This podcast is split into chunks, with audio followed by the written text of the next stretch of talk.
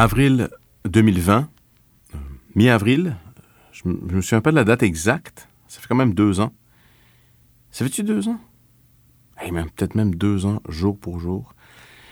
Je me souviens de son regard à ma mère, parce que c'est juste ça que je voyais, ses yeux, à cause des masques. Et je me souviens du vide dans son regard.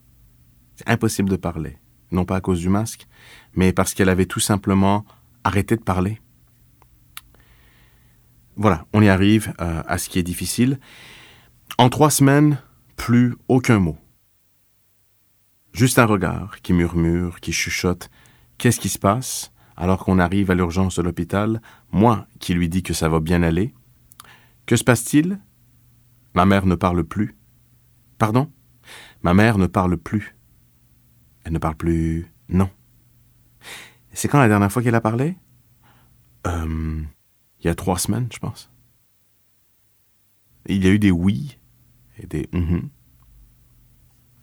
Les docteurs qui m'annoncent que je ne peux pas rester. Pandémie oblige. Moi qui leur dis qu'elle ne parle plus. Moi qui leur demande comment ils vont faire pour lui parler. Moi qui regarde ma mère me regarder, moi qui ne reconnais pas le regard de ma mère, moi qui demande au docteur si je peux rester, s'il vous plaît. Moi qui pense à ma maman qui ne parle plus, moi qui dois comprendre sans rien comprendre, moi qui regarde ma mère me regarder, moi qui crois l'infirmière qui me dit qu'ils vont s'en occuper, moi qui donne mon numéro de téléphone à quelqu'un, moi qui regarde ma mère me regarder, moi qui n'a jamais vécu une telle scène, moi qui ne sais pas trop comment faire moi qui tiens la main de ma mère, elle qui détourne le regard et regarde par terre, moi qui regarde l'infirmière, moi qui tente de ne pas pleurer derrière mon masque, moi qui retiens les larmes pour pas que ma mère me voie pleurer, moi qui fixe l'infirmière, moi qui finalement détourne le regard, moi qui mets beaucoup trop de purelle sur ma main pour faire autre chose que de pleurer, moi qui dis à ma mère Ok, maman June, passe man zang ok, ma mère qui me regarde, silence. Moi qui répète OK, moi qui parle fort comme pour m'assurer qu'elle comprend, moi qui dis merci à l'infirmière, moi qui baisse la tête, moi qui sors du triage, moi qui sors de l'hôpital, moi qui rentre dans ma voiture, moi qui pleure, seul, avec encore ce fucking masque sur ma bouche et mon nez, moi qui pleure, moi qui ne comprends pas, moi qui revois encore aujourd'hui le regard vide de ma mère qui me regarde, moi qui me revois quitter le triage sans regarder une dernière fois derrière moi. Bon. Ouf, le pire est fait. je viens de dire le pire. Je viens de dire le pire. Ouah, ça fait du bien, je me sens léger. Ah. En fait, non, je ne sais pas si ça fait du bien. Quelques heures plus tard, couché dans mon lit, qui est maintenant dans mon salon parce que nous avions commencé des rénovations chez nous, je m'endors, épuisé, vidé parce que depuis ma sortie de l'hôpital, je n'avais pas arrêté de pleurer. Je, n'avais même plus de larmes. Vidé, sec. C'est bizarre pareil, non? C'est vrai, c'est vrai. Comment ça qu'il y a du liquide qui sort de nos yeux et de notre nez quand on est triste? Moi, je comprends rien. Je comprends rien. Pourquoi la peine se manifeste en forme liquide? Je veux dire, c'est ça, non? C'est désagréable, non? Hey, par applaudissement, gang, OK? Par applaudissement. Qui ici pleure quand il est triste? Yes! Yes! Beaucoup de femmes. C'est juste des femmes, en fait, qui pleurent. Ah non, non, il y a un monsieur ici, monsieur ici qui pleure. Ah, c'est woke. ah, ça va bien? Ouais, tu, euh, tu viens d'où? Joliette. Oh, arc, Joliette, pauvre lui. non, c'est pas vrai. J'adore Joliette. Big up, Joliette. Euh, C'est-tu ta blonde, ça, à ta droite? Ouais, c'est ma, blonde. Cool. Salut. Euh, puis ça fait combien de temps que vous êtes ensemble? Il sait pas, il sait pas, le gars. Il regarde sa blonde. il regarde sa blonde. Oh, chérie, combien de temps qu'on est ensemble? euh, non, non, je taquine. Euh, toc, toc, toc. Ouais, c'est à toi que je parle, Joliette. c'est à toi que je parle, Joliette. Toc, toc, toc. Qui est là? Ah, Abdel. Abdel qui? Abdel I can fly. oh, comment? On peut plus rien dire. On peut plus rien dire, Joliette. I believe. Bref, euh, je m'endors, épuisé d'avoir trop mouché, et c'est là que mon téléphone sonne. Numéro masqué. En temps normal, je ne réponds pas. Je veux dire, Faut chier, numéro masqué. là. Puis j'ai toujours un peu peur que ce soit les impôts. Mais là, il est 23h20. OK? Aucune chance que ce soit les impôts. Puis si oui, ben que veux-tu? Hein, L'agent de l'agence de revenus mérite que je réponde s'il est encore en train de faire des appels à 23h20. Il faut respecter l'effort et la ténacité. Anyway, j'ai rien à me reprocher avec mes impôts, je suis clean. Donc j'ai répondu. Euh, au bout du téléphone, le docteur euh, à qui j'avais donné mon numéro de téléphone sur un morceau de papier. Oui. Oui. Oh, euh, oui, oui. Mhm. Alors que les oui et les mhm se succèdent, je prends ma tête dans ma main droite. Mon pouce s'enfonce dans mon œil droit et mon index dans mon œil gauche. Et je pousse de toutes mes forces afin d'arrêter le flot continu de larmes qui réapparaissent sans cesse. Je pousse tellement fort que mon œil droit explose, suivi de l'œil gauche. Je pousse tellement fort que mon pouce et mon index finissent par se toucher à l'intérieur de ma tête. La douleur est telle que je tente de retirer mes doigts des orbites remplies de sang, mais je ne détache jamais mon index de mon pouce. Je brise l'os de mon nez, je suis maintenant aveugle. Je poursuis, je prends mon cerveau dans ma main et j'écrase le lobe frontal. Entre mes doigts coule mon cerveau, je retire mon cerveau du trou qu'a laissé mon nez arraché. Plus jamais je n'aurai à regarder le regard de ma mère muette qui me regarde. Plus jamais je n'aurai besoin de regarder mon propre fils et tenter de lui faire comprendre que grand-maman est... Oui. Oui, oui, j'écoute, docteur. Pardon. Allez-y. Non, non, je suis là. Allez-y, je vous écoute. Mhm. Oui. Mhm. Oui. Ma mère. euh, maman, atteinte de trois cancers. Trois cancers euh, dans le lobe frontal. Ou sur le lobe frontal. Je ne sais pas si c'est dedans ou sur. Anyway. Ma mère qui ne parle plus. Ma mère que j'ai nourrie la semaine dernière parce qu'elle ne mangeait plus. Ceci expliquant cela. Ma mère que j'ai dû habiller quelques heures plus tôt parce qu'elle ne savait plus comment zipper son manteau. Ma mère qui avait cessé de m'appeler. Tu sais que c'est grave quand une maman arrête d'appeler. Trois cancers au cerveau. Ceci expliquant cela.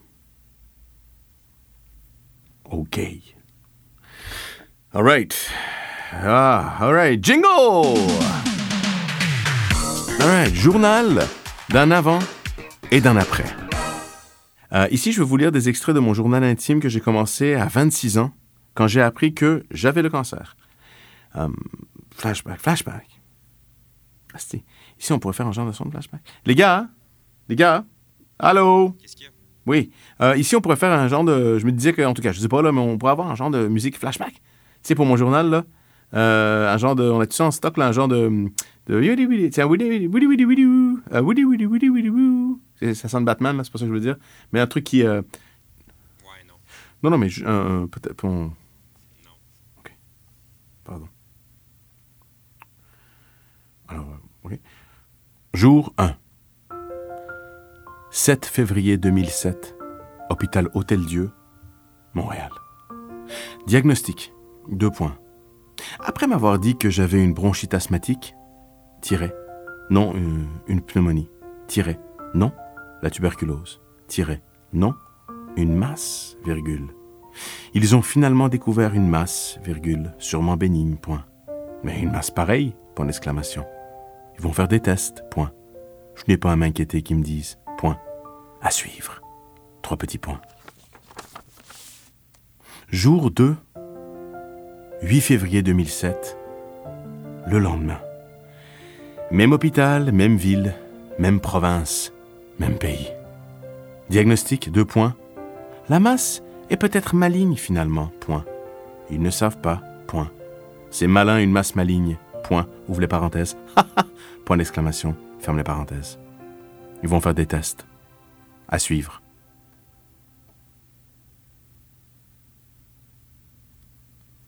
C'est tout, j'ai- pas continué le journal.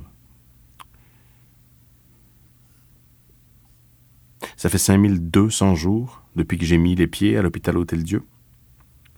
5200 jours depuis le jour où une ligne s'est tracée dans le temps, en avant et en après, 9152 jours avant, 5200 jours depuis. Depuis, quand je veux dire hôpital, je dis souvent aéroport. Un drôle de lapsus. Ceux qui me connaissent feront sûrement un lien. Pour les autres, je vous laisse penser à ça. Je me souviens d'une discussion que j'ai eue jour 6. Euh, un ancien cancéreux, appelons-le Michel, un ami d'une amie, alors est toujours en rémission, exige de me voir. Rendez-vous à la brasserie Laurier, coin de relais. Je rentre.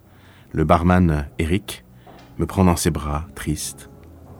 Ouais, on y allait souvent à cette brasserie. Je vois Michel assis au loin. Je m'assois. Michel me dit que quand tout cela sera fini, parce que lui était convaincu que j'allais m'en sortir, moi moins, il me dit qu'un jour, je vais être content d'avoir eu un cancer. Je comprenais pas trop ce qu'il voulait dire. Une fois en rémission, j'ai compris ce qu'il voulait dire. J'ai été, pendant plusieurs jours, un autre homme. Effectivement, euh, tout me semblait clair, simple, évident, limpide, doux, beau. Les fleurs du tapis me foutaient la paix, la vie me souriait la plupart du temps. Le reste du temps, je me disais que ben, c'était pas grave, que même la vie avait besoin de se reposer. Hein, je vous le dis, je me sentais comme un genre de Bouddha. Je me suis même fait faire un tatouage. Ah ouais, ouais c'est une ligne sur mon avant-bras, mon bras droit. Euh, c'est un genre de, une genre de ligne de la vie là. Euh, ligne du temps, c'est-à-dire que, en fait, ça part de mon coude, puis ça monte jusqu'à mon poignet, mais si je continue, mettons, sur ma main, ça rejoint, ça, ça, mettons, ça ferait le lien entre la ligne de la vie, puis euh, c'est en deux parties. Il y a une, longue partie qui, est, qui symbolise euh, le temps à venir, fait que c'est plus long, c'est plus droit, c'est plus clair. Puis il y, a une partie euh, vers le coude qui est plus, une partie plus courte, puis entre les deux, il y a quand même une bifurcation. J'ai comme un genre de, triangle qui, qui, montre le chemin. C'est drôle parce que mon acupuncteur m'a dit que c'est drôle parce que j'avais mis ça instinctivement sur euh, le méridien du cœur. C'est un tatou, là. Et ce que je veux dire, c'est que j'étais capable de m'asseoir des heures à ne rien faire. Regardez devant moi. Assis sur le perron de mon appart au 1901 rue Laurier, Est, je restais là, je réfléchissais, je disais bonjour aux passants. Toujours les mêmes. Puis ils finissaient par me dire bonjour. J'étais sur leur chemin, tous les jours, le même rendez-vous, les mêmes gens. Comme la voisine, euh, la voisine, euh, appelons-la Jessica. Jessica qui un jour m'a demandé ce que je faisais dans la vie pour pouvoir rester là, assis sur le perron, à ne rien faire, jour après jour après jour. J'ai répondu, rien. Je fais rien. Euh, je, suis un artiste. Regarde, regarde mon tatou. Toi, tu fais quoi? Et on s'est mis à parler. Euh, je lui ai expliqué le pourquoi du rien qui était devenu mon quotidien et euh, elle s'est mise à me partager sa vie, ses angoisses, même des secrets. Je voulais secrètement coucher avec elle. Ça n'a jamais marché. Comme des centaines d'autres. Pas, avec qui je voulais coucher. Non, c'est pas ça. Je veux dire que elle me, racontait des choses comme des centaines d'autres. Voilà. Euh, ce que je veux dire, c'est que des centaines d'autres gens qui me racontaient leur vie, comme Jessica. J'étais devenu comme un genre de psy. Oui, oui. Euh, euh, mon état boudatif été contagieux. Oh, pas ça, là. Mais les gens se livraient. Ce que je veux dire, c'est que les gens me racontaient des choses que personne d'autre ne savait. Et moi, j'écoutais. J'étais disponible, présent, à l'écoute, tatoué. J'étais devenu une tombe. Après tout, j'avais frôlé la mort, littéralement. Je l'avais questionné, la mort. qui allait être présent à mes funérailles? Beaucoup de gens, peu. Est-ce que j'allais faire une fête? Préparer mes funérailles? Organiser un genre de happening? Ou est-ce que j'avais envie de mourir? Dans quelle ville Quel pays? Est-ce que j'allais un jour revoir mon père? Est-ce que j'allais un jour revoir mon pays de naissance? Est-ce que j'allais un jour avoir un enfant? Pourquoi? Comment? Quand? Qui? Où? Alors, c'était normal que des gens se confient à moi. J'avais, moi, en quelque sorte, vu la lumière. Le fameux tunnel me semblait plus concret. Le voyage que j'avais fait à l'intérieur de moi-même m'avait ouvert les yeux, le cœur, les bras. Michel avait raison. Aujourd'hui, euh, je réalise qu'il reste peu du Bouddha que je pensais être devenu à l'époque. Bien évidemment, il reste là ce petit tatou. Je réalise que quelque part entre 2007 et aujourd'hui, j'ai oublié. J'ai oublié. J'ai oublié la discussion avec Michel. J'ai même oublié Michel. J'ai oublié le perron du 1901. J'ai oublié Jessica. J'ai oublié les pourquoi et les comment qui semblaient m'avoir ouvert les yeux. J'ai oublié le voyage intérieur que j'avais fait. J'ai oublié le recul. J'ai oublié que tout pouvait s'arrêter. J'ai oublié qu'on pouvait m'enlever tout. J'ai oublié que la vie pouvait m'enlever la vie. J'ai oublié. Je me suis fait bouffer. Je me suis fait avoir. Je, glisse, je trébuche, je ferme les yeux, je cours, j'oublie. J'ai présentement huit tasses de café vides devant moi. J'ai déjà fait cinq zooms aujourd'hui. Ouais, mon bureau ressemble à un champ de bataille. Il y a des Tupperware partout, vides, des assiettes sales, un peigne, des gouttes pour les yeux et du papier. J'ai beaucoup de papier. Et des sachets vides de ginseng rouge coréen, des canettes de maté libré, un diffuseur d'huile essentielle. Je suis devenu une merde. Les fleurs du tapis se foutent de ma gueule et me jouent des tours. Tu sais, des fois, des fois, là, je me dis que je serais dû pour une autre visite à l'aéroport. Manny, tu veux dire hôpital. Quoi?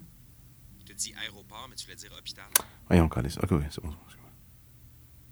Des fois, là, je me dis que je serais dû pour une autre visite à l'hôpital. C'est juste pour me rappeler que. Juste pour me dire que. C'est juste pour. Parce que. Parce que. Parce que j'ai un peu oublié. Hein? Ouais. Hmm. Hmm. Pardon?